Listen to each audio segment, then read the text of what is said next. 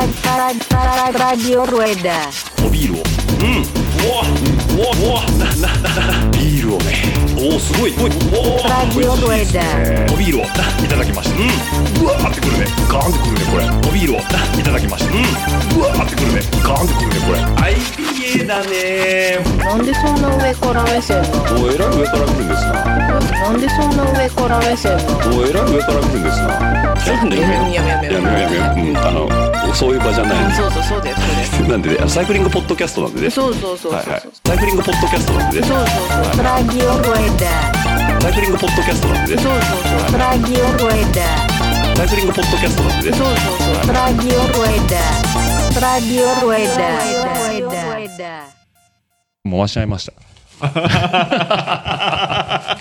大体こんなんでいつも始まりますんでね。はい。というわけでやっていきたいかなと思いますけど、はい心の準備よろしいですかはい大丈夫ですかはい大丈夫です。はい。では、こんにちは。ラジオルエダです。ということでですね、えー今週もゲスト、えー来ていただきましたというか、あのー僕が押しかけゲストなんです。あゲストさん家に押しかけてるんですけども、はいえー今週のゲスト、おー大丈夫ですかはい。非常に賑やかなというところで、えー今週のゲストですね、えー横山健太郎さん、はい。えーガッチュこと横山健太郎さん。はい、そうです。よろしくお願いいたします。はい、よろしくお願いします。お願いします。と、えーその奥様ということで、えーゆうちゃん、よろしくお願いします。よろしくお願いします。はい。もう各方面ではもう非常に有名なお二方ということいえいえ、全然。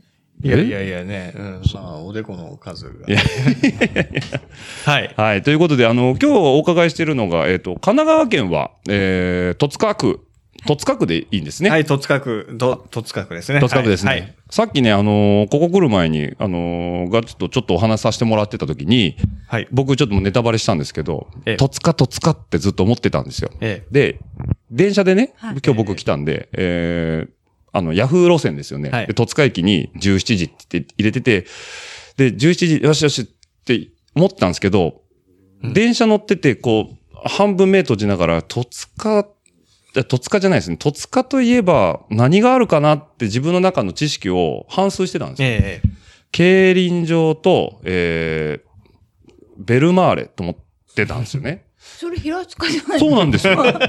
嘘でしょと思思うじゃないですか。あの、平塚と僕勘違いしてて、ヤフー路線に平塚って入れてたんですよね。危ない。で、平塚に5時着で入れてたんで、戸塚はその手前だったんで、ことなき得たんですよ。おー、セーフ。ただ、たか、たかだか20分ぐらい早く着いただけで済んだんですけど、戸塚ベルマ、ベルマーレ戸塚って、あれなんか五感がおかしいなとか、確かに。戸塚競輪場って、あれなんか五感がおかしいな。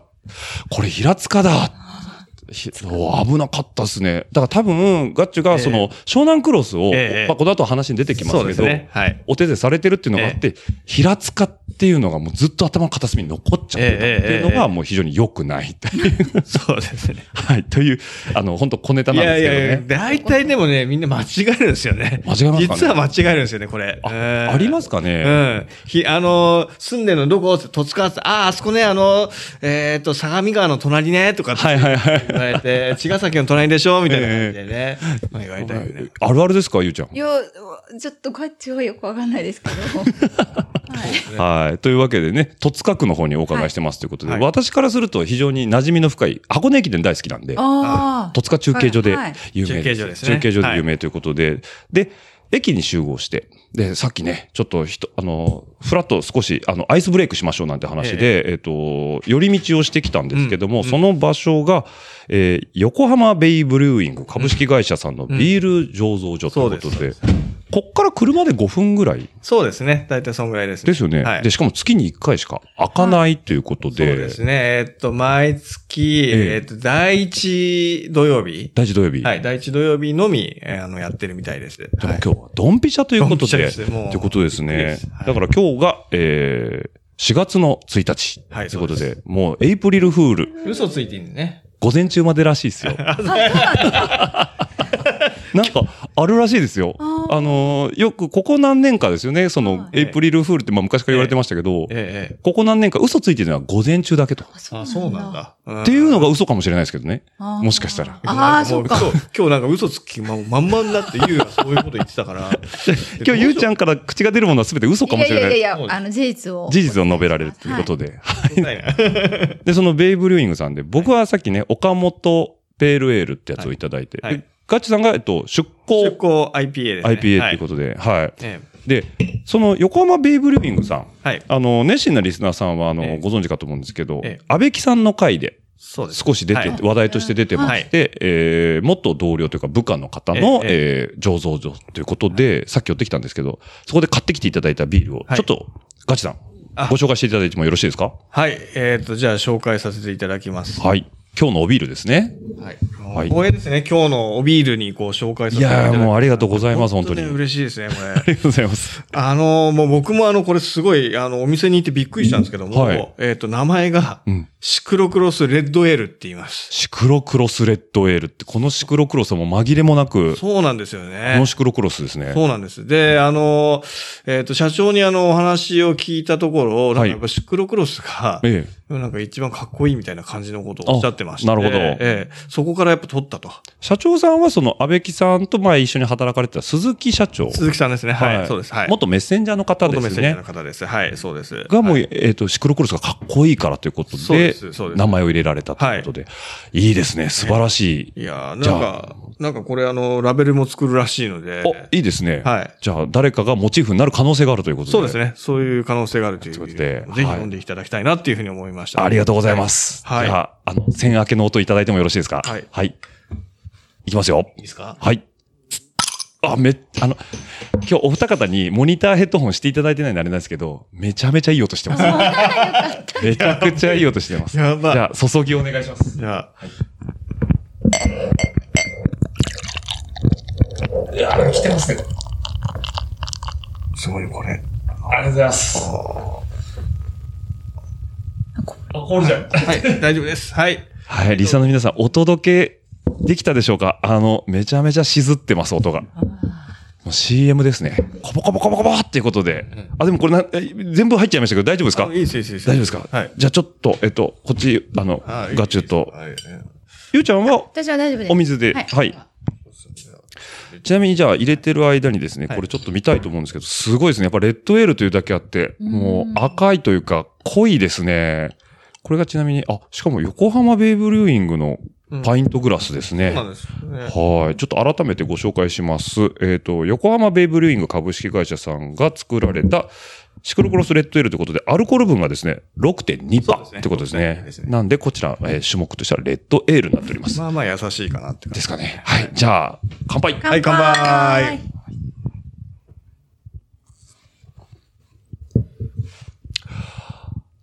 美味しいですね。はい。すいません。やばいですね。語彙力が。 あのね、僕最近気づいたんですよ。美味しいですね、飲みやすいですねしか言わないじゃないって言われるんですよ。不思議あの、もういろんなとこ行って。美味しすぎて語彙力を失ってるということで、美味しいんです。でも、ちょっともう一杯。どうですかね。あ、でも、うん。ちゃんとレッドエールっていうか、ボディがしっかりしてるので、うんその、一杯目だと多分うん、厳しいかもしれないです。それはこそピルスナーの方がいいかもしれないですけど、やっぱこう、一杯飲んで、ほっとしたい時はこのレッドエール、ちょっと苦味が結構。苦味が強い。い。んやっぱシクロクロス、ちょっと血の味がするというか。そうですね。血の味ですね。喉から血の味がするから、それのレッドエールなのか。なるほど。レッドエール。あ、なるほど。そう。いや、多分鈴木さんもしかして聞かれたら、いや、違うんだけどなって言ってるかもしれないですけ どね。結構、鈴木さんに話を聞いたら、ええなんかいろいろエピソードあるみたいで。あそうなんですねそうなんあの、ちょっとね、あのー、まあ実はシクロクロスもあの、ええ自分のクロスバイクとええこう勘違いしたとかってね、そういう話も出たりとかね。街乗りクロスバイクうとんシクロクロスを。あーでもね、そんなことないと思うんですけどね。サイクルクロス。うんええそう。そんんなね、話をね、知ってましたけども。まあ、わからなくもないですけどね。で、シクロって言われると、まあね、あの、シクロは自転車だって意味だっていう警察がいますからね、世の中には。そうなんですね。そう。クロス、クロス系。クロス警察がいますんで ね。伝わればどっちでもいいだろうと僕は個人的には思うんですけど。いやはい本。当でもかっこいいからこれにしたっていうふうに言ったのは、なんか、なんかこの後、自転車何部作かっていう、なんか作るらしいんですよ。あ、そうなんですうんなねん。かそんなことを言っていたんで、いいですね。じゃあ、その第一弾としてこのシクロクロスレッドエールが出てきてて。はいはいじゃあ2部は何が来るんですかね。なんですかね。今度あれですよね、横浜の赤レンガ、あ、この間か。赤レンガであの、あピピスストトクリテやってましたようんうんうね。んじゃあ、ピストアンバーエールとか出てくるんですよあねわあ、ーストーンアンバーエールとかね。いいですよね。うんなんていうか、サイクルフィギュアピルスナーとか。 キリがないみたいな。確かに。そうね、そんなのはね、タイムトライアル IPA ピエとか、いいっす ね。いやーもうタイムトライアル終わった後はこれすぐ飲んでくださいみたいな。いや、ぜひともね、そういうのもね、あの、横浜ベイブリューイングさんの今後の展開に期待大というところなんですけど、はい楽しみですねはいあとね、この定番と言っちゃなんですけど、はいこれちょっとビジュアルがないんでお伝えしにくいんですけ ど、あの、サバのすす、サバのスナックということで、味噌煮になりましたって書いてありますね。はい。え、味噌煮味するんですかね、これ。そうみたいですね。じゃあちょっとせっかくなんで、ちょっと開けていただきましょうか。はいはい。もう全然ちカょっンと、カンパニー。カンパニー。おやつカンパニーなんですね。えっ、と、あ、ごめんなさい。ちょっと、リスナーさんごめんなさいね。もう頑張ってください。はいで。またね、これね、準備が悪いって言われちゃうんですよね。さすがにね収録中ボリボリ食べれ ないんで、ちょっとこうトピックスとしていただきますね。あこれ、おやつカンパニーさんから普通で売ってるんですね。はい。サバスナック、サバのスナック。で、まさか出してとはね。うん。いやいや、じゃあちょっとせっかくなんでいただきますね。咀嚼音ちょっと失礼します。これあれだよね、あの、ローゼンで買ったんだよね。そう、当然うんうで。んうん。相鉄ローゼンですかはい、そうです。ああ。あ、すごい。味噌煮の味しますね。へえ。知ってますあの、タモリさん。はいはい。死ぬ前に最後に食べたいもの何か知ってますサバの味噌煮あ、そうですね。この流れで違ったらおかしいですもんね。 塩焼くかもしれない。そんなに好きなんですね。らしいですよ。へーいや、確かにね、あ、これ美味しいですね。よかった。なんか、サバをずっとスーパー探してて、ありがとうございます。はい。でも今日生のサバうんうんよりは、そう、探し、ね、そうだね。なんかね。ええうんサバサバサバって探そうしてサたバら、探したんだけども、やっぱりでも松葉のね、サバまではさすがに行かなかったんで。あ、はいはいはいはうんこの地方だと。うんい。。でもこれサバの匂いがするんでしょうかね。後ろでアトムくんがね、目をギュッてね、こう。やばいですねやばい ですね。狙ってますね。あ、ちなみに今日はそうですね、リサさんにちょっと説明し忘れたんですけど、えっ、と、ガッチュとユウちゃん、お二方とは別にですね、真ん中に、えービブ君、えーフレンチブルドッグとビブ君ですね。お声聞けるいや、ちっちゃい声で、うんって言いましたね。 あありがとうございます。はい。ビブ君、フレンチブル、13歳のおじいちゃんということで。はい。じゃあ、全然13歳に見えないんですよね。若作りしてますね。はい、肌も、肌、肌って言ったら変ですね。毛もツヤツヤっていう ことで毛もツツヤヤツツヤ。ヤはい。真っ黒の、えっ、と、フレンチブルーのビブ君と、その後ろですね、えー、さっきからこう、サバを狙ってるかどうかわかんないですけど、えっ、と、虎柄のアトム君。はいこちらも13歳ということはで。い、そうです。アトム君もさっきちょっと触らせてもらいましたけど、すべすべ。お手入れがすごいですね。でも猫ちゃんってやっぱすごいですね。あ、もうどこでも歩いてきますね。そうですね。大体いろんなものを落とし てくる。はい。非常に賑やかな、えーええ横山家から今日お届けしておりますということでですね。はい来ていただいてはい、あありりがとうございますありがとうございます。本当に。もうね、あの、えっ、とですね。で、まあちょっと事前にね、えっ、と、いつも通りレジュメを少しお送りさせていただきましたけども、えっ、と、ガッチュ、ゆうちゃん、ともに、お二方とも自転車にはもう乗られてるということで、そうですね。ガリガリサイクリスト。あれ、ゆうちゃんなんかちょっと含み笑いが最近はちょっと乗ってないのっで。てことですね。えっと、多分、えっ、と、レース会場で見られてる方、お二方見られてる方多いかなと思うんですけど、えっ、と、ガッチュさん、はい。えっと、お仕事の話っていうとこちょっと入っていくあ前に、はいはいはいはいはい。僕とどこら辺からこう、あ認識をしっかりしたかなっていうところです。僕はですね、はい大変申し訳ないんですけど、はいはい野田なんですよ。ああ、そうなんですね。やっぱりそうだ。ええあの、多分ツイッターはフォローしていただいてたと思うんですけど、あの、僕基本的にあの、なんていうんですか、うん。あの、発信側だけであって、うんうんあの、あまりフォローしていただいた方を掘ることってあんまりしないんで、ええ申し訳ないんですけど、ええええいやいやいやいやいやいや。え、いつぐらいから認識されていただいてたんですかね僕は、いや、もうラジオではまああれなんですけども、ええあのー実際生で認識をさせていただいたのは、ねえラファのプルステージなんですよね、実は。どこでした三条。三条ですか三条で、はいはいはい。三条で、途中であの皆さんまっすぐ行ってなんか道を間違えたっていうところのシーンがあったと思うんです けど、そこの時に僕たちが、ええあの、これ違うよって、あの僕らはあの仲間が、はいはいもうさあの、先に行っちゃって、はい実はあの、後発のメンバーで、はいはい。あの、待ってて、ええでも他のその方たちが間違えないように案内をしたんですよね。はいはいはいではそこに、オッチーがこう登場して、い。はいはい。これが生オッチーだと。よかった、そのシーン で。僕、キャンプでベロベロになって、やっかましいな、あいつって思われてたらどうしようかなと思いましたけ ど。そうです。あはいそこなんですねあそこです。あそこで、はいはいあそうそう。で、なんかチームメイトの方も結構あの、あの、喋られ、あの、若い方が。はいはいはい。でうちの小林とかいっぱいいますからね。あーそうはでいすねはいは。はいいあ、そこからなんですそうなんね。かね、一緒に若干走ったんじゃないかな、なんかそうですなんねか。なんかあの後ラップして一緒に走ってたところはあったかなと思いますけどうんうんそうで、すねあはい三条からですね。そうですそうですはいありがとうございます、いえいえいえいえ本当に。いええゆうちゃんは私はラジオをやっあぱラジオか聞いてて、はい。あ、そうなんですね。あ声が素敵だなって。ありがとうございまはすい、。ずっと思ってました。なんかファねンですありがとうございます。僕、だから、ゆうちゃんをちゃんと認識したのは、この間のあの、クロス東京の時なんですよね。お声掛けいただいて、で、いや、なんかファンですって言っていただいて、僕、そんなことあんまり言われることがないんで、いや、もう恐縮でございますってことでね、もうありったけのステッカーを渡してっていうことで。ありがとうございま すいやいや家。宝にし ます。いや、もう本当ありがとうございます。で、もうね、あ僕も厚かましいんでね、あのー先週、ね、横浜で、ちょっと、あのーチュナドンとね、飲もうなんて話をしてて、で、チュナドンが誰か適当に誘ってよって言うもんで、じゃあ、横浜で飲む人募集って言ったら、もうガッチュさんがすぐね、あ、じちょっと時間あるんで行きますなんて言っていただいて、はい。で、そこでね、えー飲んでたついでに、ええはい。あ、もうぜひとも話聞きたいというところがあったんで、オファーさせていただいて、今日に至るということであ。りがたいです。いやいや、本当にありがとうございます。ちなみにあの時に、はいガッチュがね、はい初めて宇宙飲んだことがないっていうことで、そうだった。そうですよ。うわ、宇宙っていうのはビールの話なんですよね。はい、あのー宇宙ビールってなかなか手に入らない、えええええー山梨のビール醸造所があるんですけど、なぜか野毛のセブンイレブンに山のように売ってて、えーあびっくりしましたね。びっくりしましたよねえ。で、僕と笹さんが、まあ、つなぎビールを買いに行って、宇宙売ってましたよっええつったら、ガッチュが、飲んだことないから行ってくるって言って、すぐ行ってえ。ダッシュしまし たね。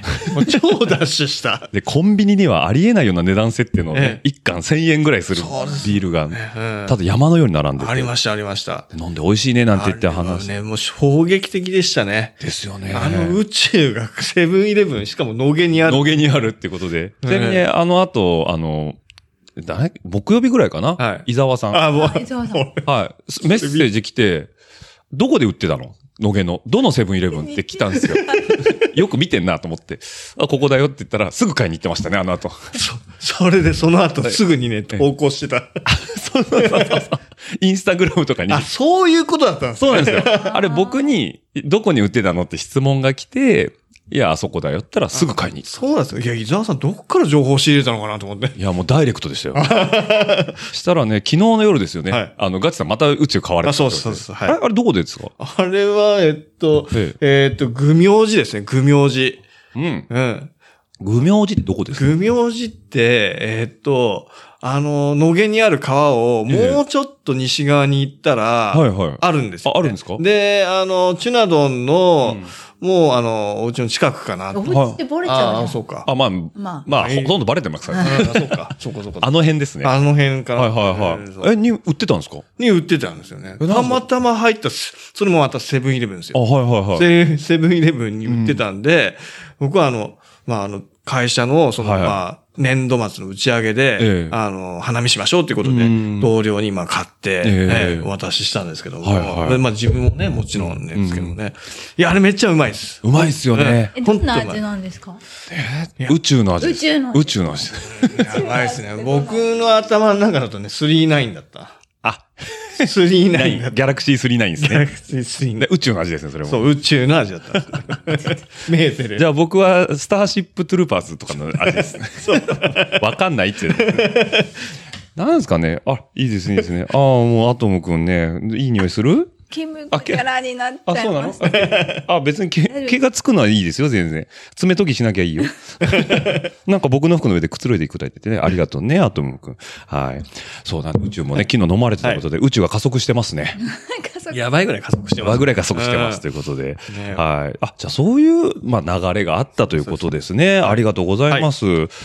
で、レジュメ通り行きたいかなと思いますけども、普段お仕事を何をなさってるんですかというところなんですけども、はい。ど、どんなことされてるんえでーすっか、と僕はあの福祉の仕事なんですよね。はいはいはいはいあのーまあ、福祉の中で、えーっと、知的障害の方うんの、えっ、と、生活介護事業所はいはいあはるい。んですけども、うんまあそこを運営している仕事なんですよね。そうなんですね。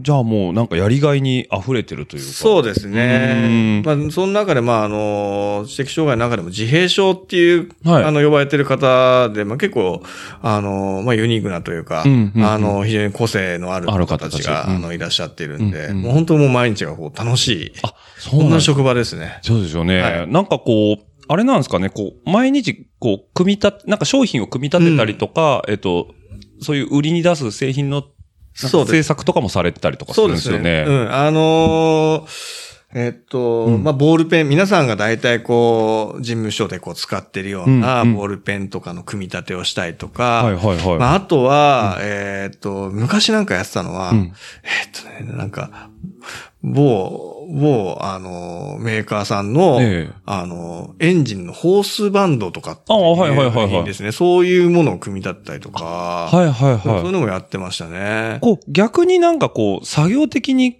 なんていうんですかね、集中力とかもすごいある。いや、や方ば々やばいですよごね。やばいぐらいありますよあの、うんいや、みんな本当よく働いてくれて。そうですよね。うんなんか逆に僕らって言ったら変ですけど、あの、うん煩悩の塊、僕は煩悩の塊なんえええで、えええ仕事しながら今日夜何飲もうかなとか、いらんこと考えちゃうんですけど、い や、みんな、集ね、中力すごいですよね。みんな、あの、本当集中力すごくて、あの、あの、結構こう、手の上でこう、転がして、ええ遊んでるように見ているかと思ったら、うんいや、いつの間にかできてるっていうか、ほんで、しかももう寸分狂わずにできてるっていう。はいはいはいはい。い、や、本当もうみんなにはもう頭が下がってるっていう感じですよね。うんなんかそうお仕事で作業されるだけじゃなくて、え例えば週末とか、そのアフターの部分でもなんか一緒に活動とかもされたり。えっ、と、実はまあ週末ではないんですけども、えっ、と、まあ僕らあの月曜日から金曜日の活動をしていまして、はいはで、そんな中で、えっ、と、やっぱりみんなこう、精一杯こう、うん仕事したら、うん精一杯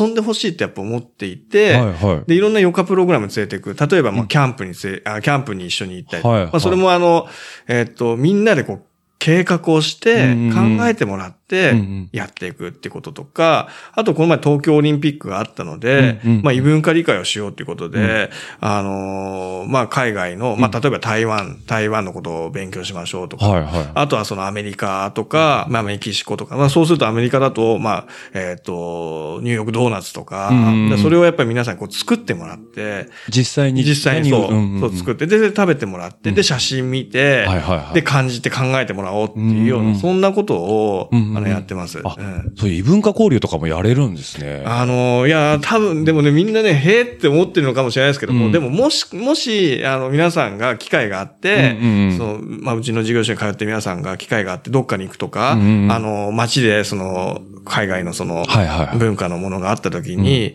こうそれがこう、わかんないってなっうて、んすごくやっぱ怖いんですよね。うんだからそれがすごく分かってくれると、はいまあいいかなと思って。そうですよね。えー確かにわからないものって、不安を感じやすいですよね。そうですね実際に体験して、まあそれこそ、さっき言われたみたいに食文化から入っていくっていうのそもうですね一つですし、すごく重要だと思います。重要ですよね。うんで、なんか実際その、そこ、え、あの、ええ何ですかね、シクロクロスの、なんかお手伝いもされたりとかもしてるんですよね。そうですね。あの、まあ、ちょっと最初のあの仕事の方で、えっ、と、まあ実際に、えっ、と、まあ皆さん使ったうんうんチェーン、チェーンとか、うんそういったものを、まあ洗浄して、はいはいはいであと、まあタイヤとかこうくっつけて、はいアクセサリーとして、は作って販売をしたりとかっていうはいはいはい。まあ、そういうこともやってますけども、えっ、と、最近は、えっ、と、まあ、湘南し、湘南シクロクロスで、うんうんコーステープ、まあ、はい再利用するので、ええそれを皆さん巻き取ってもらうっていう、なあるほど。の、作業をしていただいてま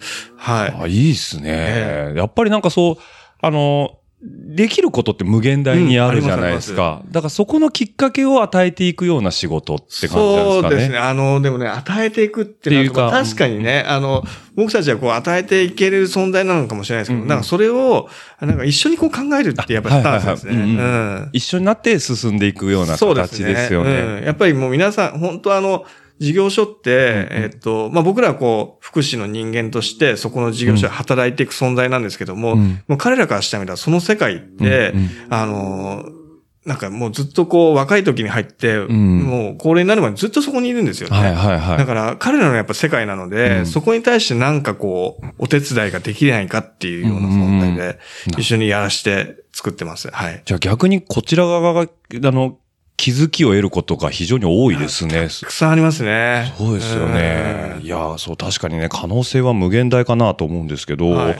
はい。あともう一点、なんか留学生の支援もされてるんですかそうですね。あ、これは、これそれは私ですうんあ、これゆうちゃんの方で。はいはいはいはいゆうちゃんの方が留学生の支援、はい。国内に来る側ってことですか今はあの4月、去年の4月から横浜国立大学の留学生の寮で働いてて、はいはいはいまはあい。留学生のお手伝いをしてます。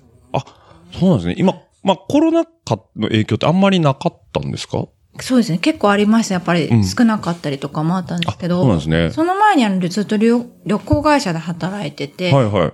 で、あの、それコロ、それこそコロナで解雇になってしまって、うんうんで、探して、はい、今はよ留学生。じゃあもう語学堪能。いやいやいや、そんなことないですです けど、英語一応小学校のはい、小学生とかに英語を教えてたんです、うん今まで。ずっと保育園とかとうん、お仕事してそうなんですね。はい。なんかこの横浜というか神奈川の土地柄的に、こう、海外の方も多いですよね。はい多いです留学でう、んその横浜にって来られる方も当然多いと思うので、じゃあそういうところの支援もされてるということで、非常にあれですね、お二方ともクリエイティブな、クリエイティブというか、なん、なんていうんですか、あれねは、活動的活な。動的であったりとか、やっぱり、あの、本当クリエイティブな要素も結構あったりとかして、ん非常にやりがいがある。そうですよね。なんかどっちかというと、ご自身でこういろいろ考えられて、手を動かす、行動に移すっていう方ですよね。なんかこう、言われてやるっていうよりは、自分たちで作り出していくっていう。そうですねイメージがありますけどねうん今の話だとそういうそういう感じがすごく、うんうんありますね。なんか日々やりがいに溢れてるかなというところもありますけども、その隙間で自転車を頑張られてるということですね。そうですね。自転車。自転車 がまあどっちがメインなのかって、まあ当然お仕事がメインだとは思うんですけども、で、まあ今日ね、先ほどちょっと話もしましたけど、はいあの、この戸塚、はい。もうずっと戸塚なんですかお二方とも。いや、そうじゃなないですね。いあの、うん僕は、僕ばっかこうさ最初に言っちゃうとあれですね。えどうぞどうぞ、どうぞどうぞ。あ、仲が、仲がよろしいよ ね。ねまああのじゃあねこうずるいとかってじ言ゃあわれガッチュから聞きましょうかね、はじいすいゃあ、ませんはい。僕はあの、小学校の2年生から、はいえっ、と、戸塚に住んでます。あ、そうなんですね。はいはいはい。で、それまでは、まあ、福岡はいで、まあ、生まれて、で、すぐに川越に、うんうんまあ、親父の転勤で、川越は埼玉。そうですね。埼玉ですね。はいはいはい。で、その後、えっ、と、小田原にあ、はい転はいはい。勤してうんうん、で、それこそさっきあの、間違えあ、平塚。平塚ですね。た。はい。住んでたんですよ、平塚。あ、そうなんですね。平塚も馴染みがある場所だったんですね、意外と。で、小学校1年生まで住んで、で、まあ、戸塚に、まあ、ようやくたどり着いたと。たどり着いたまあ、そんな感じなんですよね。それが小学2年生。 2年生ですね。ってはこい。とですねで、はい。で、そこからまあずーっとんうん、あの、もう近くの、近くの小学校、はいない徒歩、徒歩なんか1キロ以内の小学校もそうだし、ええ中学校もそうだし、高校も全部1キロ以内で。そうなんですはねい。じゃあもう結構コンパクトにキュッと、なんか生活できてしまそうったです、そうです。ってこそんな感じでとですね生活してました。いいですねはいええ、ゆうちゃんの方は私は、えっ、と、横浜市にずっと、生まれも横浜、港南台で、うん。で、えっと、実家が菊名あの、東横線の菊名。ああはいはいはいまあ、新横浜とは間。東京と横線の器具なんです。はいはいはいはがい。ずっと実家で、ここ、戸塚が13年前。そうなんですはねい。もうがっつり浜っ子ですね。そうですね、ずっと横浜。横浜生まれ、そうですね横浜育ちということで。うんうんうんうんああ、なるほど。ええじゃあもうそう、まあ、要は、戸塚にはもうずっと縁、まあね、あのーまあ、縁というか、ちなじゅ長いこと住まれてますけど、十何年ということで。世界の中心が戸塚になっちゃってますよね。戸塚それは ない。それはない。それはないということで。で、戸塚というとやっぱ有名な、あの、多分どこにあって何があるっていうとピンとこないんですけど、名前は誰かしら聞いたことがあるっていう土地ですよね。箱根駅伝のおかげですかね。ああ、そうか箱。根駅、いや、箱根駅伝もあるし、ええ実は戸塚って、え昔なんか、なんか、なんなんとかスクールとかって。え。なんとかスクールヨットスクールで有名だったんで。戸塚ヨットスクール。うん、戸塚ヨットスクールってなんかね、ええ結構有名だった。戸塚にないけど、あ、そうなんですか戸塚に、戸塚ヨットスクールってなんか違うその場所でやってて、えで、なんかまあいろいろこう、なんか事件もあったりとかして。事件はい。まあいろいろなんかあはいはいまああんまり不名誉な話ですけど不名誉なでもそっちの方で知ってらっしゃる戸塚っていうのは結構多くて、はいはいはい。実際の戸塚っていうのを知ってるのは、うんまあそれ以降、その事件が終わった後に、うんその駅伝の、はいはいは。はいもう箱根駅伝そのうですね。うんでもベッドタウンですよね。こう横浜市、横浜、はい横浜市戸塚区ってことで、えっ、と、まあ、53次の中の、えっ、と、宿場町に一応なってるということで、そうです、そうです。そうなんですよ。ね。はい。はい、で、昔はなんか大きな競馬場があったらしいとか、闇市があったらしいっていう、結局人通りがずっとある場所。そうですなんそうですね、交通の要所なんですよ競ね。馬場は結構ね、知らな、誰も知らないんじゃないかな。競馬場はわかんない戸ですね。塚の人も多分知らないんじゃないかなって思いますね。あの結構競馬文化あるんですかだって、ね、えっ、と、ネギシうん根岸ありましたあれが日本初ですよね。そうですそうですはで、戸塚にもあった戸塚にもね、あったんですよね。あ、そうなんですね。そうなんですなんか YouTube に上がってるみたいですね、こ れは。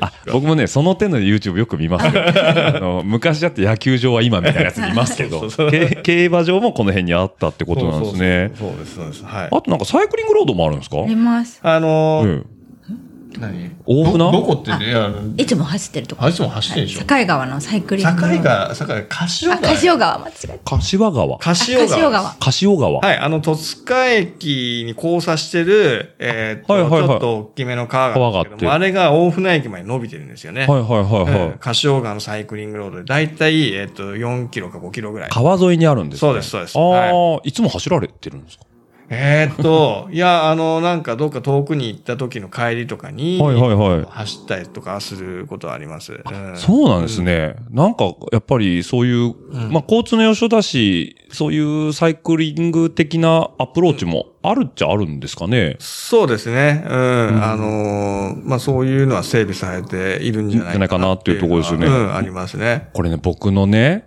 戸塚の勝手なイメージなんですけど、はい。自転車で名古屋まで帰った時に、ん地図見てたんですよ。こう、ルートをね。戸塚だけ越えれないんですよ。りあの、立体立体があ、ーえっと、アンパスがくぐれないんですよね。電車はそうそうそうそう。で、バルさんとか、まあ、あの、有名な、うんあの、ブルーベストの方のサイト見てると、なんか、うねうねうねうねうねって行くんですけど、これ夜中に俺一人で行ける気がしないわって思っていて、やそう。で、出てきたのが、あの、美穂さんことね、チュナモンですよ。ーええもうね、夜中の2時3時なのそれに、私聞いたことあ ります。 そう。そそうだ、オッチーの応援に行くって。ううなんですよ。で、権田坂はいはい。のふもとで待ってて、うんそれこそ伊沢さんと二人で。うんうんで、もう戸塚の、戸塚迷宮をアテンドしていただいて、あーで、あの、駅前のね、石碑で記念撮影を撮って、あそこで別れたんですよ。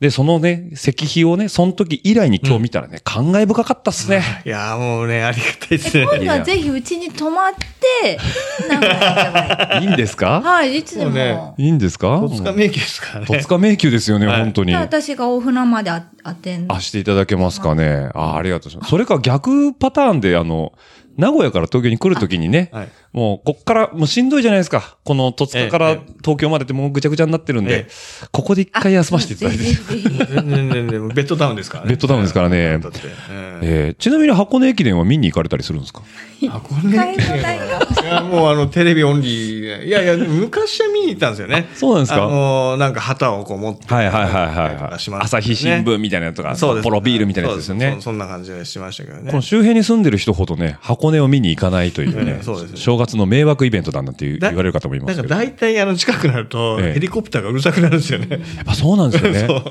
あれで、なんか、その、今集団がどこにいるかわかるみたいな大っ体、大体わかります。来た来た来たあ来た来た来た来たってて感じなんですよね。そうです、そうです。はい。ちょっと僕ね、この細かい土地勘がわかんないですけど、このご自宅から、はいはいえっ、と、駅側なんですかあの走る道っていうのは。えーっと、いや、駅との、駅とこの家とのちょうど中間のところに、国道1号が走ってるんですよね。ああのはいはいはいそうです。あの、そういうのが走ってまして、うんでちょうどあの山側というか、ちょうど丘の上を、うんうんあの、通り過ぎるような感じで、うんじゃあもう空レイアウトしてるんで。空が賑やかになると。そうですこの時だけそうですああ、しょまあでも正月名物って感じがしますね。ですね。間違いないです。えうーんなるほど。なるほど。で、さっきちょっと冒頭にも少し話しましたけど、えっ、と、ベイブリューイングっていうクラフトビールの工場っていうことで。工場がはいありね、ました月一にしか開かないというそこうでとす。で。でもうね、それは本当美味しいビールが飲めるんで。すよね、ええこれでも飲もうと思ったら、平塚の駅の近くにも、あの、平塚っていうかね。あごめんなさい戸塚なんですよね。出ましたね、こ れ。僕のね、ちょっと書いときますね。戸塚ですね。これね、いつもね、僕間違えないですよ。戸塚駅前にもタップルームがある。 はい。そうでです。はいあ。、じゃあそちらでも飲めるんですはねい。ベイブリューイング戸塚店っていうのがありまあるんですね。はいあ。、なるほど、なるほど。じゃあ、まあ、4月いあの、毎月第1土曜日じゃなくても、はいはいそこでも飲めるということで、結構なね、るほあどの、ご飯も結構充実してるんで、んうんお魚も、あの、まあ、頑張ってはいやってらっしゃってますし、あとポテトも。はい魚もやってんですかそう、魚。魚結構うん、魚すごいですね。うん。ええうん。魚ってこう、結局あれですか、この三浦側から水揚げした魚がええ上がってくるってことですか、ええ、ええ。いいですね。新鮮ですね。そうですね。うん。なんか、ね、鈴木さん、鈴木社長がやっぱりお魚力入れたいって言って、うんとってもいいものがえ食べれるえんで、いいですね。はい。じゃあこれね、ちょっとレジュメにも書いてるんですけどね、あのーうんゆうちゃんからツッコミが多分入りますよ、つって。 戸塚までサイクリングに来て飲んで輪行などもいいよねっていうので。いや、あのなんか多分こう、僕、多分、ここの、このパートの中で、はいあの僕は多分、戸塚について、すごい戸塚っていいよって。ああ、そういうことですね。最高、最高とかっていう話をこうね、してるというふうに、こ うね、すんごいもう、あの、なんかこう、浜っ子、純浜っ子のゆうちゃんから私はす戸る塚愛はと。そこまで、あの、まだないんです。ででもも、13年なので。そうですよね。はいもうどうなんですかず純浜っ子のゆうちゃんからすると、戸塚ってどういうイメージなんですか田舎すごいね。バッサリですね。 いやー、それは聞くなとかに住んでたらねっていうところですよね。で、戸塚湘南じゃないよね。えあ私、うん高校がまあ、茅ヶ崎とか辻堂だったんですはい よはいはだからそっちが湘南で、い。うんうん戸塚は横浜横うん。横浜。浜。あえ、どこのが、どこが線引きなんですかその、川大と船、やっぱ鎌倉大船から、これさ、これ話するとさ、そうだね。結構やばいよね、あの、湘南の、湘南のね、湘南と横浜、うん。まあなんだろうな人によってこう、そこの敷地が違うってことですかね。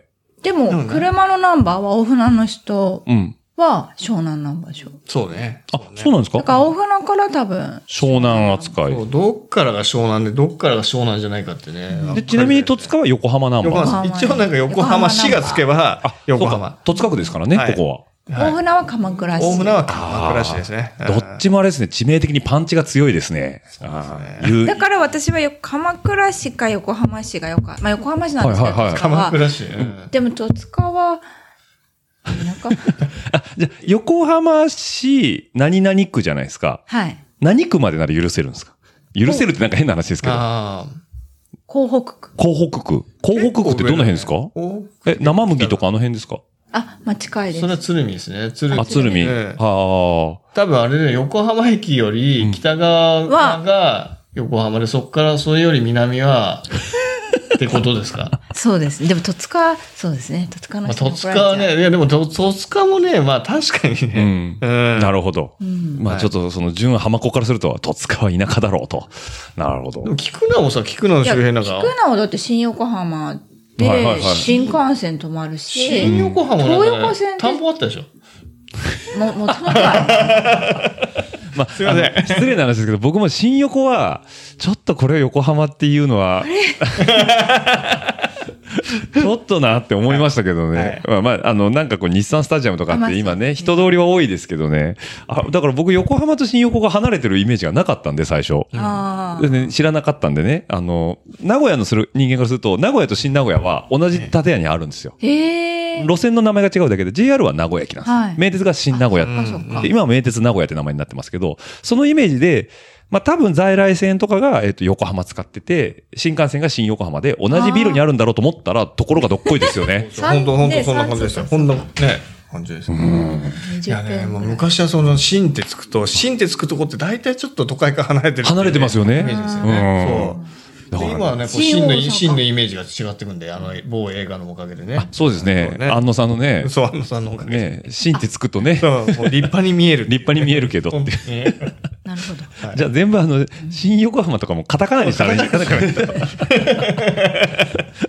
だいいいね大体ジメジメした話ですね。なるほど。じゃあ、新戸塚が今後できるかもしれないって新こと戸。塚ね、できるかもしれ新戸塚できるかもしれないですけでも、新戸塚病院はあるんだよね。 ど。新戸塚病院っていうのがあるんですかもういいから。ない。 すいません。やめろと。はい、ガッガッチはもう戸塚推しが強いってことでね、はい、そんなお二人と話していくんですけどね、これね、どんどん進まないとね、まだ自転車乗ってないですから ね、お二人ともね。はい。ということで、じゃあちょっとね、自転車、一応うちね、サイクリングポッドキャストなんで、忘れてました。忘れてますよね忘れてました。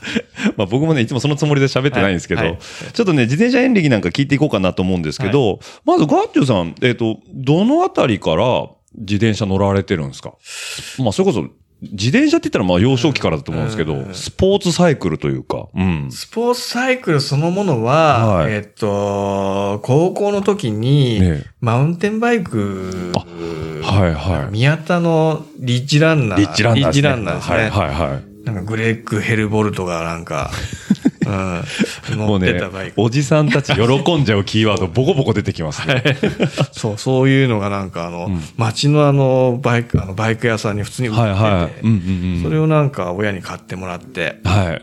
じゃあ要は、その、はいガッチュ世代っていうと、リッチランナー、えっ、と、マディ・フォックス、そうですねマウンテンキャットですよそうね。ですね、マウンテマウンテンンキャットですね。で、でそこで、リッチランナー派ですね。リッジランナー、ああ、いいですね。、はいい。ろんな方に僕この流れで聞いてるんですけど、大体マウンテンキャット買ってます。えあーマディフォックス買って ます。リッチランナー買ってます。大体3分化するんです。そうなんですよ、三ね。人そうなんですよね。今日はリッチランナーが出ましたね。はい。はい。もうありがとうございまます。もうリッジランナー推しです。すはい。それが、えっと、なごめんなさい、何歳ぐらいの時でしたっけえーっと、えーっと、高校2年か3年の時あです、かね。高2か高3ってと、ことは、えっと、16、7。そうですね。 16その頃が初ですね。ってことですねうん。えっ、と、まだ埼玉、うーんと、いやいやいや、あえーっとえーっとね、まだね、その時はもうすでにもう戸塚に。戸塚、あ戸塚ですいね。ました、あいました、いました。 16時代ぐらいですね。はい。はいやっぱ、あのロ、ロードというよりはマウンテンだったんですね。マウンテンバイクがなんか普通にかっこいいと思ってたんで、うんうんうんうんえーな、な、なんだろう、普通にマウンテンバイクで舗装路を走るのがかっこよくて、えで、なんか、もうなぜか謎なことをやっていえて、はいはい。 えーっと、なんかリッジランナーにえ、パワードバイホンダってステッカーを貼っ てて、なるほど。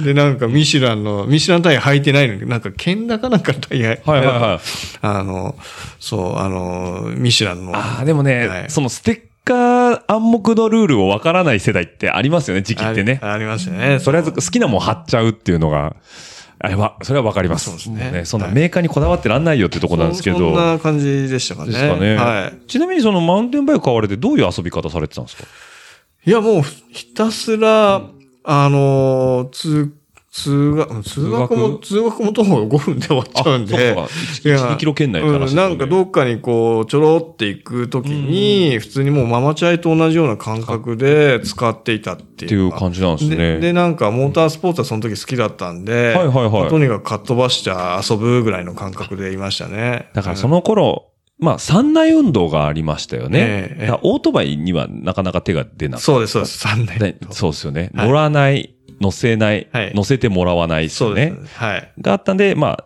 要は、手短に変える、早く走れるものっていうので、そのマウンテン、まあ、スポーツサイクルに行ったということで、はいはいで、なんかその、これ買われた直後なのか、後なのかわかんないですけど、はい日本縦断されてるんですかそうですね、あのーそれはなんかあの、まあ、実はちょっと僕も学歴でちょっと言えないところがありましてあもういいですよあ。の ええそう、 あの、一回社会人、ちゃんと大学卒業した後に、ええっ、と、社会人になって、で、しばらく働いてた時に、あのまた、あの、なんか、大学に行きたくなってっていうか、あの、はいはいはいまあ、本当にあの、今の仕事につながるんですけども、あの、福祉、真面目勉強しようと思ってて、それでまあ、あの、もう一回勉強をして、やった時に、まあ、まあ、大学って、長い、長い夏休みなんですよね。で、その時 に、はい。なんか社会人の時はそんな長い休みなんか取れなかったんで、うんうんうんうんまあそれをなんか有効に、まあ活用しようと思って、で、当時その、えっ、と、まあ、YMCA っていうところでこうボランティアをこうはいはいしてはいてで、そのこ、あの、中で仲間が、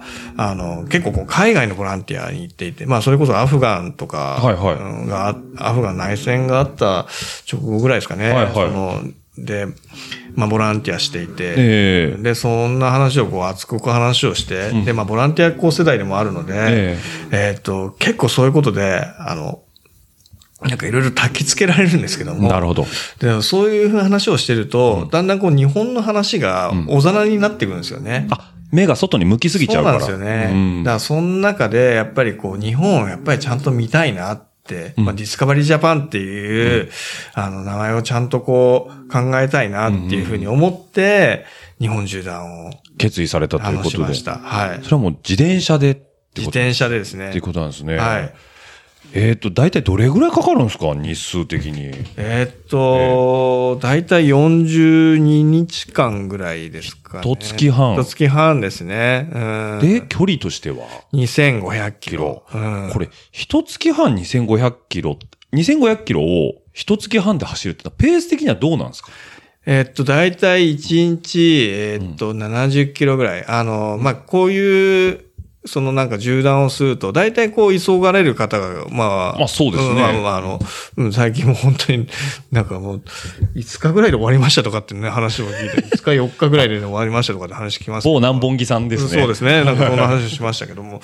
僕らはやっぱりんディスカバリージャパンなんですよ。あ、はいはいはい。あくまでディスカバリージャパンなんで、そうするとやっぱりいろんなところに立ち寄っていろんなことを見る。文化もやっぱり見る。はいはいはで、いい。ろんなその食事をして、うんうで、ん食事もその素材とかもこう、あの、そこで買ってはい、調理してっていうことをやっぱりやりたかったんで、うんうんまあ、そうするとやっぱり60、70キロぐらいが、まあと、ちょうどはい日当たり。まあ、そうですよね。だから、半日ちょっとぐらいで走って、まあ、ええ残りの時間でその土地をしっかり楽そうしめです、そうるでとす。。はい。で、まあ、変な話、移動日は移動日で割り切っちゃって、そうですねスパンと次の目的地まで行ったりとかもできちゃうってことそなうんでですすよね。ね。まああとはそんなにお金も、あの、まあ、あの、100万とかそういう単位じゃなかなくて、はいあの、まあ、何十、じゅまあ、2、30万ぐらいで考えてたんで、毎回あの、テントなんですよね。あ、なるほど、うん完全にキャンプツーリング。キャンプツーリングですねはいはいはい。はああ、いいですね。いやもう最高でしたね。うんじゃあやっぱりなんかこう、自分の体で体験し、いや、ええ自分の足で行って、その土地の体験を身をもってすることが、そのディスカバリージャパンになるわけなんですね。そうだと思いま。す。ルートどういうとこで行ってルートは、えっと、主に、えっと、そう、えっと、北海道の一番てっぺんの、宗谷岬宗谷はいはいで、そこから、えっと、日本海沿いをずっと走ってきます。うーん。えっ、と、まあ、稚内を通りながら、はいで、えっ、と、途中で、えっ、と、北海道の内陸に入っていって、はいはい日本一こう長い、あの、国道っていうのね直線のやつをですかね。直線はいはい、ありますもようね。えらい目にあったんですけども、はい。どう、どう、どうなんですかあれ実際、で僕、北海道自転車っはてい気が狂いそうなんですけど、実際どうなんですかいや、北海道いいですよ。あのね、すっごいね、 あの、まず自転車に優しいですね。あ、そうなんですか車が本当に、はいはいあの、大きく避けてくださるっていう。あ、もう土地があるんでね。も幅に余裕う。がある。はい、そうですねな。るほど。その心の余裕は、ありますねあ。の車幅の余裕みたいな感じになってくるわけですね。まあ、あと風景も全然違います全し、然いいしうんまあ、街から街も長いっていうのもあるんですけどはい、ね。その直線でえらい目にあったっていうのはな。えらい目、ちょうど台風が来てまして、あ、そうなんですでね。なんか、なんか日本縦断のセオリーって、はい。なんか本当は南から来たらしいんですよ。そうですね。うんあんまり北から南って聞かないですね。そうなんですよ。なぜか僕は、ええ北から南にしちゃった、南下しちゃったんですね。南下しちゃったんはでいすよはいはいはでい。台風が来て、台風のその、向かい風がものすごいものが あって、あの、台風そのものはそれたんですけど、はいはい南からその、えー風速、だから15メーターぐらいの、はいはいずっと、で、そうすると、直線で、うんうんあの、下りでも、スピードがなんか10キロぐらいしか出ないん ですよね。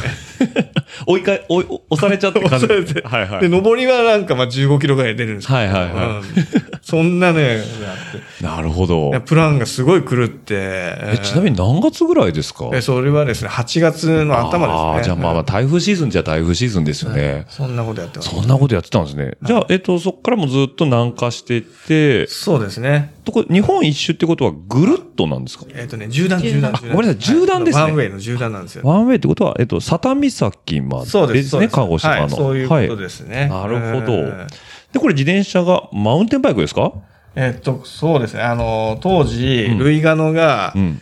えっ、と、マウンテンバイクをキャンプツーリング用に改造したはいバイクがあって、LGT、うんうん GMT とかなんかそういう、うんうんうんそういうバイクがあるんですけども。あ、なんそかれ、に。あとなんだっけ、その当時ってなんかジャイアントで、ええグレートジャーニーとかって、あ、旅バイク旅バイクあったんですよね。はいはいはいはいそれにこう似た、似さして作ったようなバイクに乗ってたんですけどね。そうなんですね、はいグレートジャーニーっていい名前ですね。いやー、かっこいいですね。いいですよねグレートジャーニーですよね。まあ、今みたいに、そのスマホもないじゃないですか。はい多分携帯もあったけど、そんなちっちゃくもないし、持ち歩けるもんでもないですよね。えっとね、当時は実は、携帯はちゃん、あの、実はできていて、で、カメラもまあ撮っていて、で、うんうんえっと、まあ実はその、結構写真を撮って、はい毎日ブログでアップしたんですよ。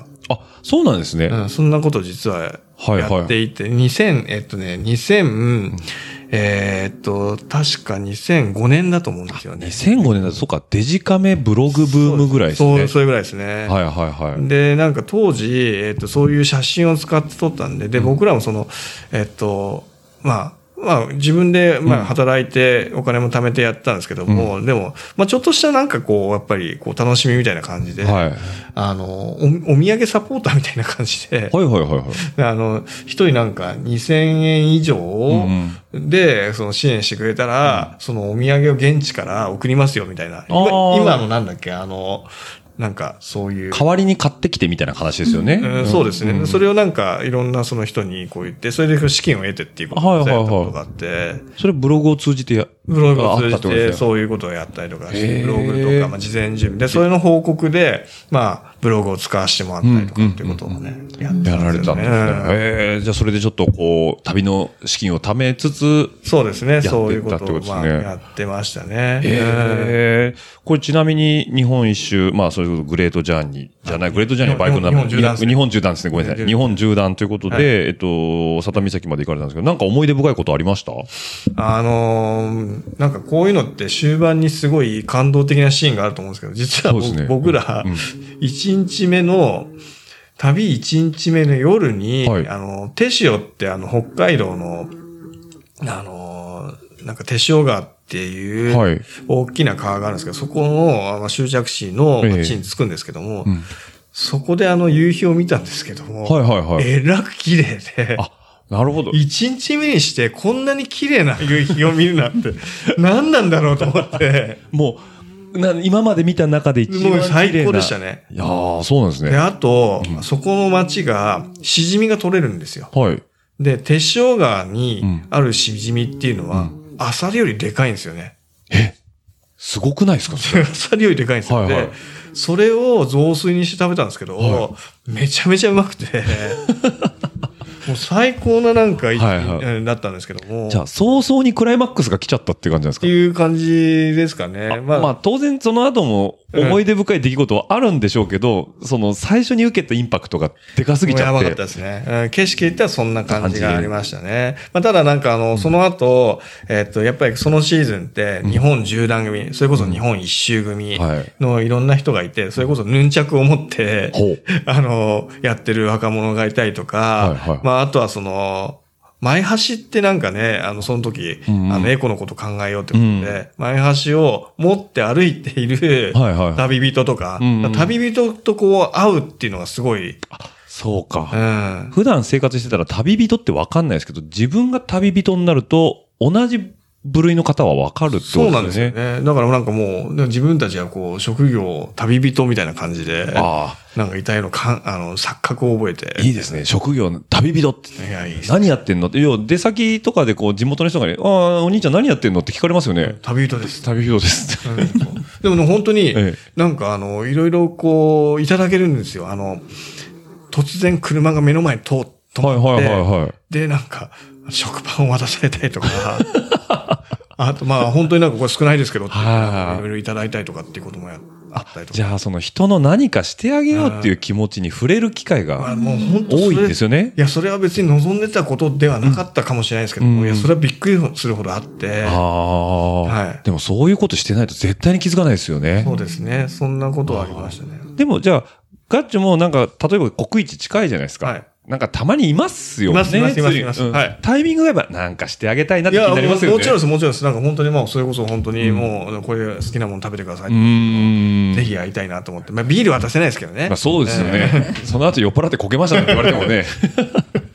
じゃあまあ当然ね困ってる人がなんかいれば助けてもあげたくもなるしっていう、あ、じゃあそれはもうそうですね、すごいいい経験ですね、いい経10験段ということで。で、あとあの夏の、あの、日本海って、あの、本当にね、夕日が綺麗なんですよ。毎日快晴でう、ーん。本当毎日、本当にいいものが見れて、はいはいなんかもう自分って一体何なんだろうなって思うぐらいのものが、本当見れるんですよね。日本縦断でそうなっちゃうわけじゃないですか。そうですねこれ世界回ってきた人たちが、ちょっと視野が変わって帰ってくるっていうのは当然いや、でだすとよね。思います。そううんですよねだと思います。うんでもやっぱ自転車で縦断するには日本海側の方がいいんですね、そうすると。ルート的にも。まあ季節によるかなって感じはします。うん。あの、ちょうどその夏は、あの、日本海側が乾燥するんですよね。はいはいだから多分すごい綺麗なものがね、見れたんじゃないかなって。うん湿度は太平洋側に来てるから、日本海側が快適に走れるんじゃないかとそうですね。やっぱそれも本当すごい走って分かったことだった、だったですね。なったってことなんですね。うんうんじゃあその後なんでしょうね。多分、あの、例、今のところツーリングじゃないですか。はいはで、しかもなんか、どっちかというと自分探しじゃないですけど、この視野を、ええ見聞を広げるために走られたところなんですけど、今でこそがっつりレーサーじゃないですか。はい。どこからそのレースになったんですかいや、なんか、勘違いしちゃったんですよね。勘違いですか日本縦断やったら、はい毎日筋肉痛なんですよね。 で、あの、あの日本縦断用のバイクを、はいバイクに、うんあの、まあ、いろいろこう装備してるんですけど、あれっはてい大体、まあ、3、40キロぐらいは普通にあって、で、あれをこう外したら、あの、ドラゴンボールの、あの、悟空がなんかこう、ウェイトを外したぐら いの、 亀仙人のあの、甲羅を背負って修行してたんですよね。そうですそうですはいあれを下ろしたような感じですよね。はい、はい、はい。あれがあるから、当然俺らは早くなったと思 って。で、それであの12月ぐらいに、はいあのー当時は、あの、昭和記念公園というところで、はいはい東京エンデューロっていうのをやってまして、うんうんうんうんで、まあ、フラットバーのうんバイクのレース。で、まあ、僕のその、一緒に走った親親友がいるんですけど、はい柔軟で走った。で、彼もマウンテンバイク持ってるし、僕もあの、えっ、と、BD1 っていう、うんうんあの、証券車持ってたんで、はそれで一緒に走ろうと思って、はいはいはいやったんですけども、ええまあ、見事に撃沈しまして。 それは機材的な問題じゃないんですかどっちかっていいうとやいやいや、あなんか、機材はでも今でももう BD1 で頑張れてたらね、そうなんですけど、 なんか、なんか足りなかったんでしょうなねん。か足りなかったんですね。なんか違ったんでしょうね、使そううものが。そうですねああ。で、なんか、あのー、まあ、結構ご年配の、はいはいの方に、なんか、お前つい、ついてこいよ、ついてこいよとかって、なんかそういうご利用しな さい。なんか、なるほど。すごい、え、なん、なんなん、な、なんか今だったら、んあの、普通にこう、うん後ろのエアポケットに入って楽に走れるよっていう多分ジェスチャーだったんですけど。あ、本当に引っ張ってやるよと、そのおじさんたちが言ってくれたんだけそどうで。す当時は、ええおせえから早く来いよみたいな感じ で思思われ思ったんですよね。あの、なんですか、こう、おじさんたち、いや、その、もうバキバキにやってるおじさんたちですかどっちかっていうと、それい。や、それがそうじゃなかったんですよね。わがままボディな、わがままボデーな。おじさんたちにもついていけないって、そうです。俺は日本縦断したのにそうです。っていう自負があるのに、はい。この世界はちょっと違うぞと。はい。ああ、それでちょっとガツンとやられたって感じなんですね。はい。やられちゃいました。やられたってことなんですね。え、でもそこでめげることもなく。そうですね。なんかあのー、まあ、なんか、なあの、親友と一緒に立川の蕎麦屋で、ええあの、涙飲みながら、あ の、蕎麦すすったんですけそどうも。そう、すすったんですね。は。ないんですけども、まあその後なんか機会あったらなんかまた出ようねみたいな話をしてはいはいはてい、うんで、それでまたなんか、んまあ出るんですけども、はい、何出るんですか次。えっと、マウント富士ヒルクライム。おおもう今となってはもう一大人気。富士ヒルですね富士ヒルですね。あの、何万人も参加するってそうでいすうねイベントになって、富士ヒルですね。マウンテンバイクで出たんですかいや、あの、BD1 が、あの、BD1 っていうのは多分走れないっていうのを思ったみたいで、はいじゃあマウンテンバイクで出ようと思って、ええなんか、なんかちょっとマウンテンバイクのパーツを変えて、ええあの、出たんですよね。それはあれですか日本一周したルイガノいで。や、ルイガ、ルイガノはもう他の方に、あのその時に譲られてまあ譲って、ううん、あのー、ちょっと違うマウンテンバイク、ええまあこ購入して、はいはいはい走ったんですけど、まあ、遅かったですね。マウンテン、言ってもマウンテンバイクですからね。え、タイヤはスリックもう、いやいやいや、あータイヤはね、スリックでした。うん。ですよね、さすがに、うんはいブロックタイヤじゃないですもんね。はい。スリックでしたね。それはまあ、そもそもそれしか持ってないもんでも、致し方なく、ロードバイクで出るっていう選択肢はなかっいたんや、ですかロードバイク知らなかったん ですよ。本当に知らない。いや、ツール・ド・フランスとかの、存在は知ってたけうんど、、知らなかったんですよ。え知らないけど存在も知らない。そんいやいや、あのーなんか自分のその選択肢になかったんですよね。それで出るっていうことなんですね。うん。 そう。でもひどい目にあって。ああ、でもまあ、一応チャレンジをする。まあ、出てみることがまず大事。ガチなあれですね。どっちかって言ったらもう、とりあえずやってみようっていうスタンスですそうね。ですね、よくこう今のところ話聞いてると、とりあえずやってっから、 やってからやってから考えようっていうところ。そうあ、ですいいですね、はいはい非常にそのチャレンジ精神っていうのは、非常にいいかなと思うんですけどね。ただ、じゃあ、ロードバイクっていうのはまだそこしばらく出会わないんですかね。えーっとですね、あのーまあ、その後に、あのー、富士チャレンジってあの、富士スピードウェイを、はいはいはい。あのーまあ、7時間か、まあ、8時間ぐらいこう走る遠流路的な、あで、はいはいまあ、あとはその200キロ走るっていう、まあ、そういううんうんイベントがあるんですけどうん。も、はいはい。あのーまあ、そこに出るんですよね。で、それもま、またマウンテンバイクなんですよ。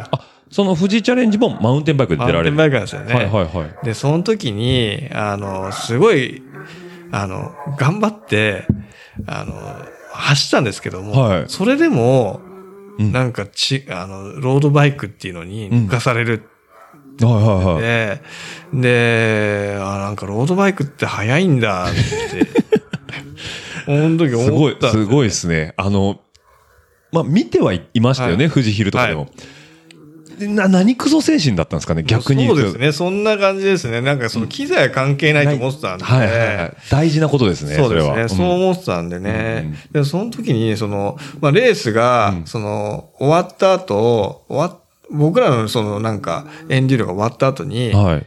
片山右京、右京さんが、受けたんですね、はい。あの、集団に乗っかって、えらいスピードで走ったんですうよね。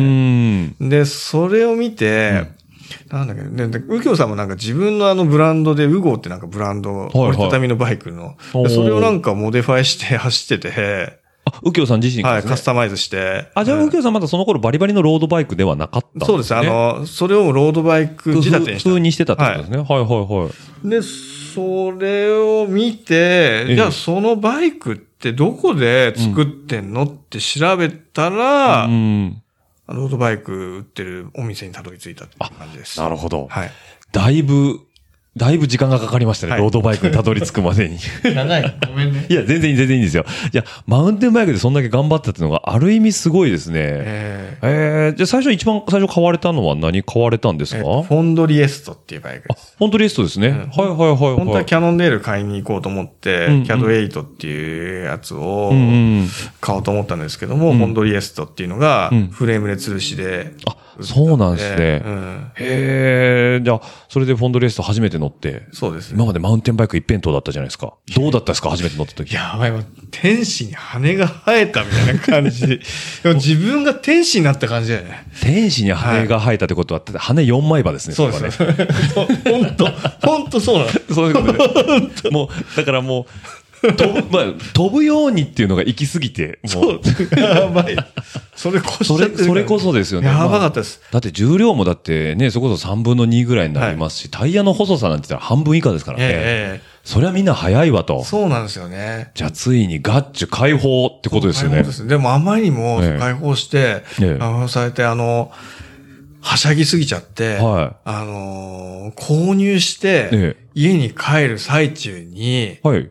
落車するんですよね。テンション上がりすぎちゃって。テンション上がりすぎて、落車して、なんか頑張って、もうわーってスピード出して走って、気がついたら道がなくて、 えそれで、それまあ夜夜だったんですけども、はいはいはいあの、それであのバーテープボロボロにしちゃった。まあまあ、でも、あれですよね。あの、自戒というか、こはうい自分にね、はいあの、 まあ、こう、危ない乗り物だということを、はいそこでね、体を身をもって体験するということは、はいやっぱり、はいやっぱあれですね、体験してなんぼですね。はい、そうで す。そういうのですね。で、この頃からチームも作られたっていうことなんですかね。そうですね。今までは個人参加みたういな感ん、じ。そうです。あの、まあ、ボランティアを最初やってるって話を、まあ、はい彼はさせていただいたんですけども、えーっと、まあ、そのボランティアが、うんその、まあ、YMCA っていうところで、はいはいはいあの、子供たちをキャンプに連れてったりとか、で、あとはその、えーっと、まあ、グローバル教育みたいな感じでやってるところがあって、で、そこの中でもエコっていうテーマがやっぱりあって、はい。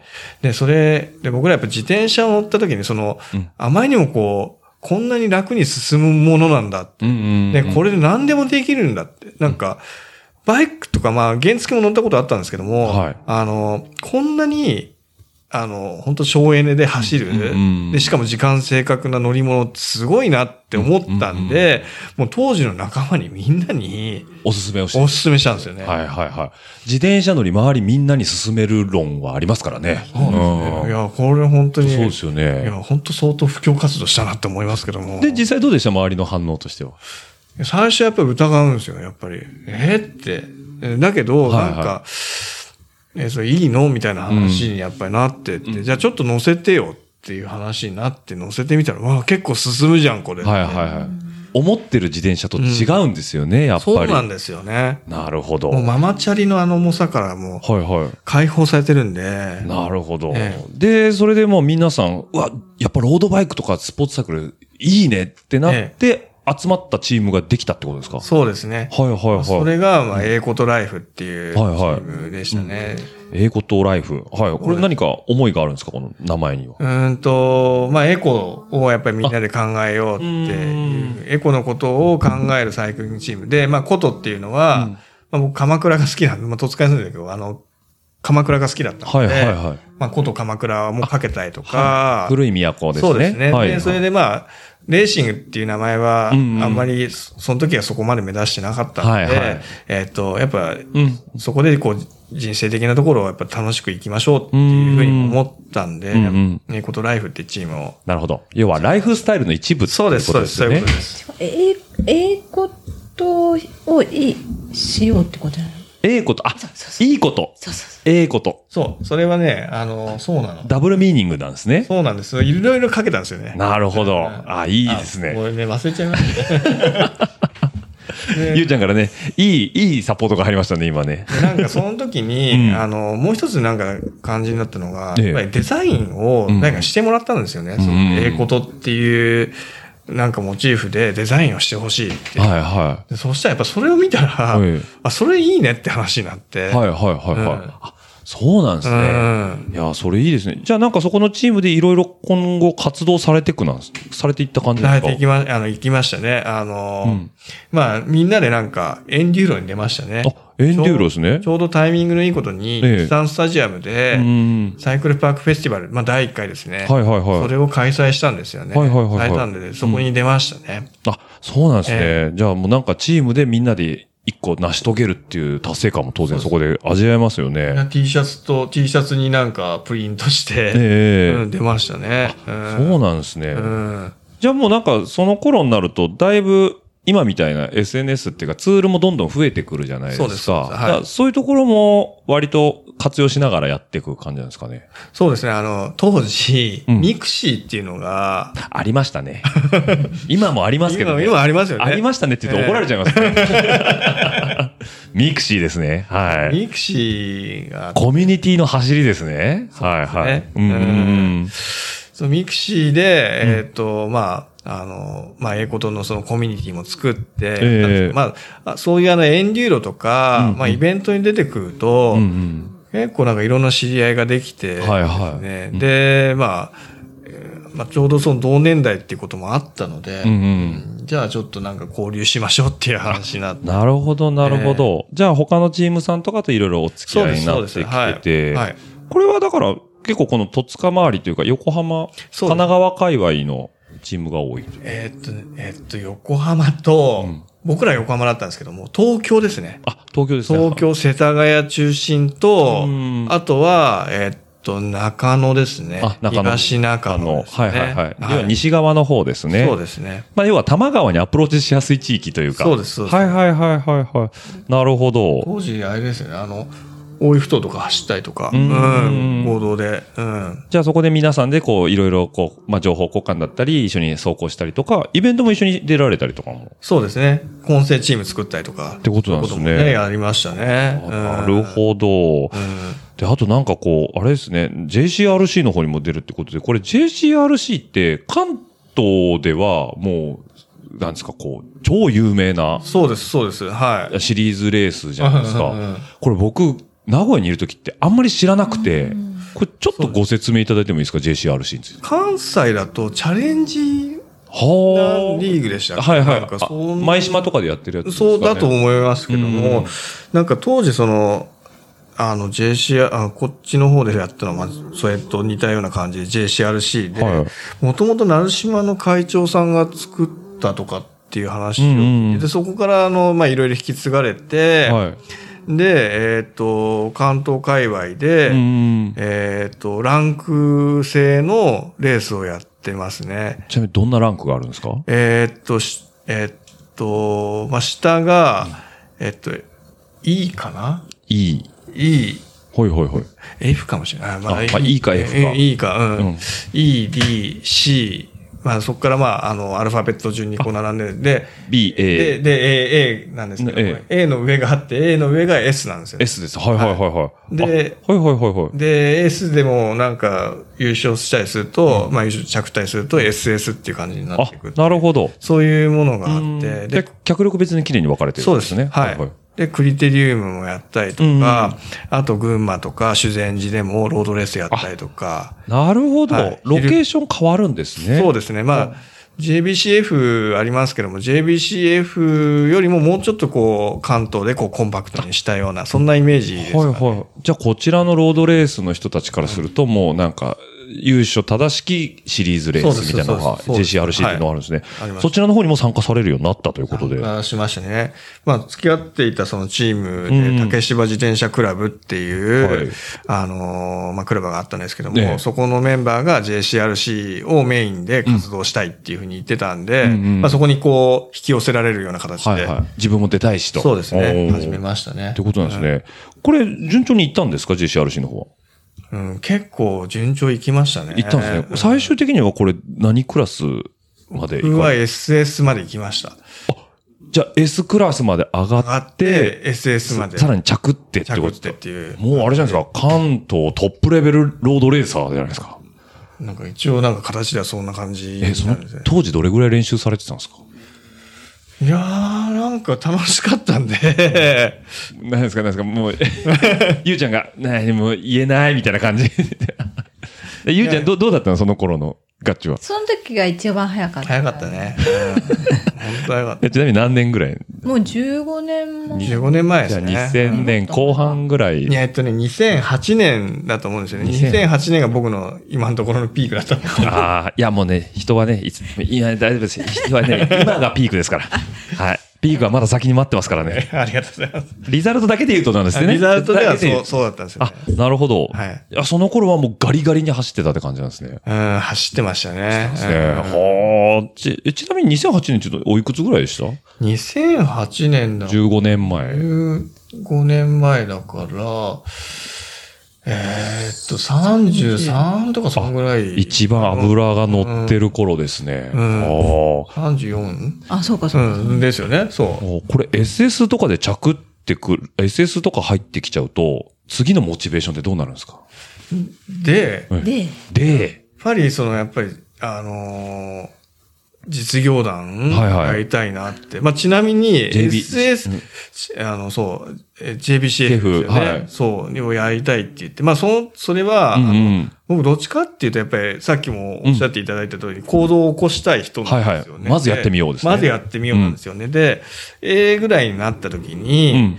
あのーで、仲間っていうところをやっぱすごく意識していて、はいで、その仲間を次のステージに導いていくっていう存在に、やっぱりなりたいなって思ってたんですよね。で、それで、えっ、と、JBCF に参戦しようって言って、しようっていうで、新しいチームを立ち上げようっていうふうに、うんあのーまあ、みんなと話して、はいはいはい。でもまあ、結局、まあみんななんかあの、まあ三、あの、分かったって言ってくれるんですけども、ええまあその中で実際に出てきたの3人ぐらい。 あ、なるほど。なんかあれ、チーム登録5人からでしたっけえーっとね、3人かなあ、んですよ3人からなんですかギリギリで、あ、なるほど。はいなんとか集まったと。 なんとかそうなんですよ。当時まあ、当時は。当時は。あ、はいまあ最初って大体そういうもんですよね。うん、よくわからないしっていうのがあるから。はいはいはい。群馬にこう3人並んで写真を撮ってます。はいはいはい。いやでも3人でもこう集まって形になるとやっぱり嬉しいですよね。そうですね。すっごい嬉しかったですね。そうだよねうんじゃあその後ちょっとずつ人数、メンバーも増えていって、そうですね。まあそれなりの書体も持っていくってことなんですよね。そうですね。いや、一気に増えましたね。あの、ま、それが立ち上がった2008年なんですけども、はいはいはい僕。はあの、やっぱ仕事がだんだん忙しくなってきて、うんとか、ま、なんか責任ある立場にななってきて、はいはいちょっとやっぱ自転車をやってることをこう冷たい目で見られるようになってき て、っていうのがあって、え、でも仕事は仕事でしっかりやられてたんですよ仕ね。事はね、や、まあまあやってるけども、ええ。でも、まあそうじゃないんじゃないかっていうね、目もね、やっぱりありますんでまあいろんな風にええいろいろあるんですね考えられる方いらっしゃいますからねそうそうななんおでーまあでもちょっとな、やっぱりトーンダウンはして、うんで、うんうんまあちょっとキャプテンは違う。はいはいはい加勢したんですよね。うんで、その時に、うん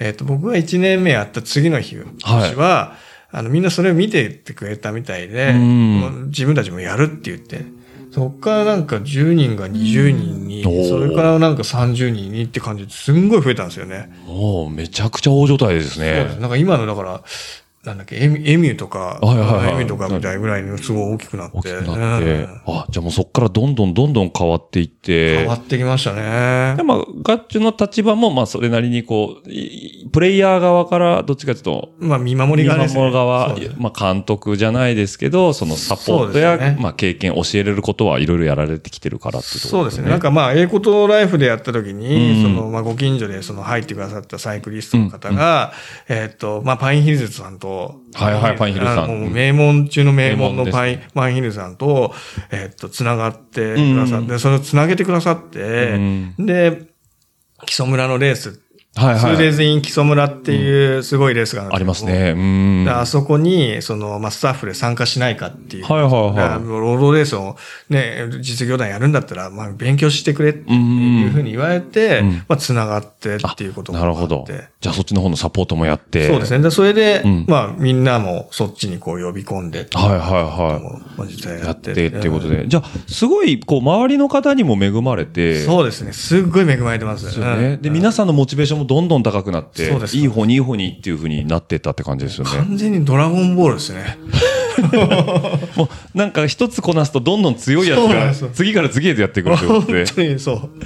えそれ今今もチームとしては続かれてて今も続いてます。うん。であのどうなんですかそのチーム自体のそのベストリザルトっていうえーっとねですね、あの、まあ、今のそのはい E1 かなんかで、2010年かなんかはいはいにチームとして、うんあの、まあ、チャンピオン取ってますね。あ E1 としての1位、そう。で、当時戦っていたチームが今のその、弱虫ペダルのはい監督、佐藤さんのいるスペースっあていう、佐藤さんですね、は、はいいはいはいはいっていうチームと戦って、それで勝ち取ったっていう。勝ち取ったということでってところですごかったなと思います。相手にとって不足なしどころかもう超強豪ですからねそうですねあーそこに対して E1 の日本一っていうのはすごいですねそれを元の礎をガッチが作ったっていうこと3人からなんなんかね、そういう、すごい。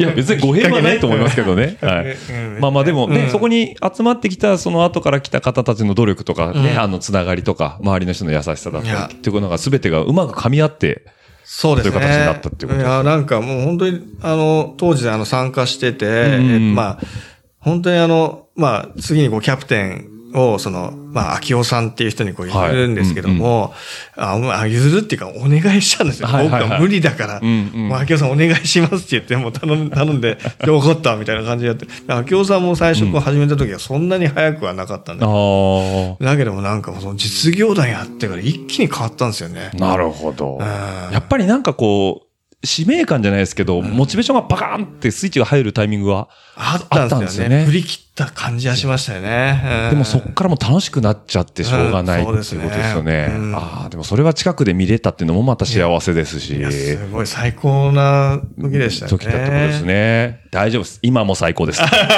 りがとうございました。はい。というわけでね、ガッチュさんのね、自転車界隈の話をずっと今聞いてきたんですけどね、もういい、あの、ご前半としてはいいお時間。あ、すみません。はい。もうね、もうなんかレジュメが、はいガッチ自分のことしか書いてなくて。大丈夫ですよ。この後ね、ちゃんとゆうちゃんの話を聞きまこすれよ。私、ソロの、あるんですかありますよ。この後ゆうちゃんの話をバーンと聞き全ます部、よ。全部アドリブで今さ、日じ俺ゃ機なく械でもやても。りましたじゃん。いやいや今日、ソロでオファーはいや、ソロでオファーじゃないんですよ。この後に聞くんですよ。 これ今ね、前半、もうなんだったら長い前編が合ッチュパーです。あの、今日僕覚悟してきてるんで、あの、前半後半で終わるつもりないです。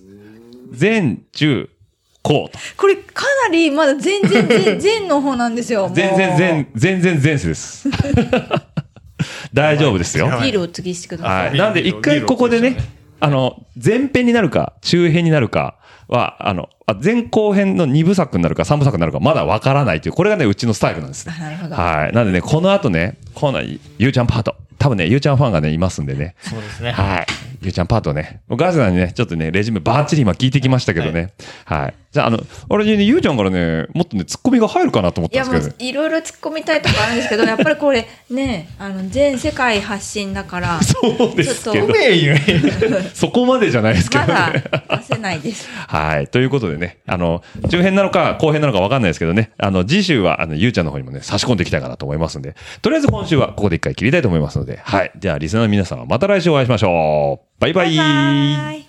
ね、番組の感想やフィードバックは、えーハッシュタグ、ラジオルエダ、えっとラジオルエダ数字の758、アットマーク、gmail.com の方でもお待ちしております。また来週、バイバイ、バイバイ、どしどしとご感想の方お待ちしております。また来週、バイバイ、バイバイ、どしどしとご感想の方お待ちしております。また来週、バイバイ、バイバイ、どしどしとご感想の方お待ちしております。また来週、バイバイ、バイバイ、どしどしとご感想の方お待ちしております。えー皆さんからの熱い思いだったりね、ぜひとも飲んでくださいなんていうビールだったりとか、ぜひとも食べてくださいなんていうお菓子なんかもあれば幸いでございます。